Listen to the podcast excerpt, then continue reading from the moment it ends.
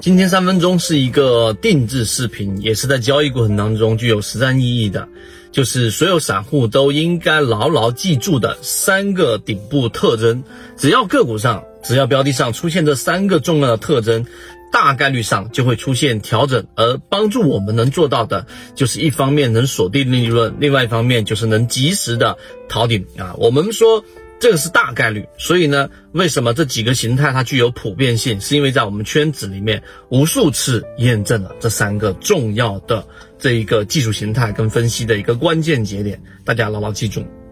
首先，我们是从大到小来进行这样的一个判断的。任何一只个股上行，它是不是顶部啊，或者说我们所说的逃顶，它都是阶段性的，它都是有一个时间周期的。而我们的判断呢，往往都是在中线和中线波段的这一种区域上去进行判断，而不是说它非得在这个地方上出现一个历史性的大顶啊，这是第一个。那么条件有三个，第一个就是我们先从中枢级别，从背驰角度去看，就怎么去看呢？找到某信 DJCG 三六八，希望大家能够学以致用，不断提升自己的操作能力，拥有属于自己的一套交易模型。一起终身进化。当个股上出现了中枢背驰，那么必然要考虑到我们所说的顶部特征了。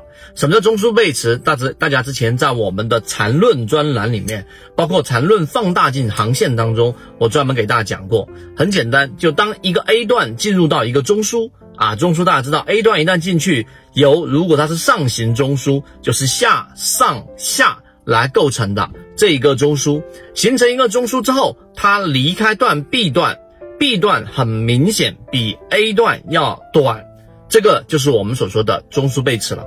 那么当然，我们还有辅助的判断的这种方法。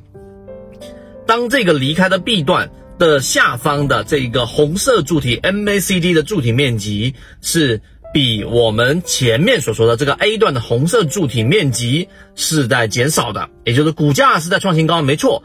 但是离开段的这个 B 段和 A 段相比，下方的 MACD 柱体面积实际上是在缩短，这个就是我们所说的中枢背驰，这是第一个出现顶部的一个标准形态，这是我们说常用的。第二个形态是什么呢？